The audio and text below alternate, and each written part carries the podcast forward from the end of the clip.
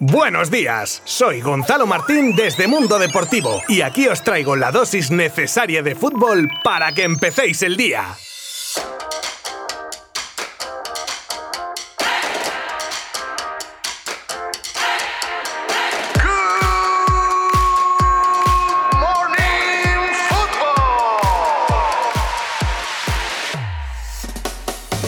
Laporta y Kuman tranquilos por Messi. Javier Tebas, que cuando habla sube el pan, y últimamente habla mucho, ponía en duda el otro día si el Barcelona podría comenzar la temporada con Messi por todo el tema del fair play financiero. Hoy coincidían en un acto que apadrina Ronald Kuman, él mismo, y Joan Laporta, a quienes se preguntó por las palabras del mandamás de la liga. Y ambos decían estar muy tranquilos con la situación del jugador argentino. El míster así lo decía, y el presidente continuaba con su discurso de que todo va bien. Pues pues tiempo al tiempo.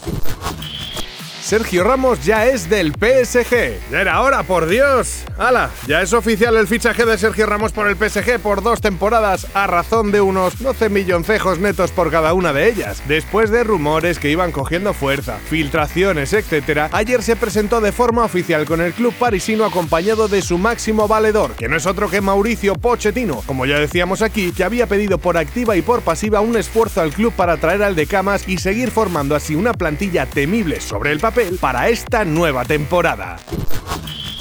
Simeone renueva hasta 2024 y de fichaje a renovación. Y esto ya es un hito como pocos en el fútbol español. De esta manera, el Cholo que terminaba contrato en 2022 amplía su estancia en el Atlético por dos años más y si cumple el contrato serían 13 temporadas al frente de la plantilla colchonera. De esta manera, el entrenador más laureado de la historia del club tiene la posibilidad de seguir aumentando su historia y quién sabe si la vitrina también del equipo. Lleva ya 8 títulos y cuenta únicamente con un 16 6% de derrotas en toda su trayectoria desde que aterrizó en la capital para hacerse cargo del equipo rojiblanco.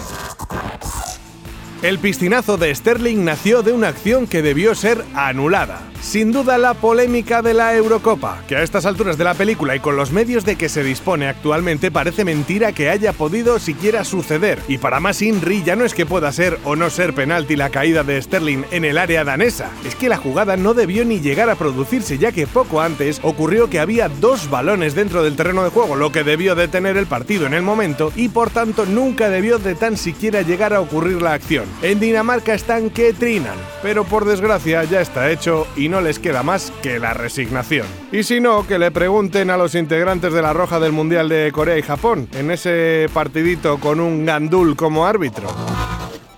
Venga, que entramos ya en el rush final del Good Morning Football de hoy con nuestros rápidos sobre el mercado de fichajes. El centrocampista Carles Aleñá, que no entraba en los planes de Kuman, ha fichado por el Getafe, club que soñaba con sus servicios después de la temporada pasada donde rindía un buen nivel. Se habla de un traspaso de unos 5 millones de euros y un porcentaje por una futura venta. Carlo Ancelotti se habría fijado en el delantero del Everton Richarlison como una buena incorporación para el ataque madridista, ya que es un jugador de su confianza y al que ha tenido a cargo en el club inglés las últimas 5 temporadas. El brasileño tendría actualmente un valor de mercado de unos 55 millones de euros.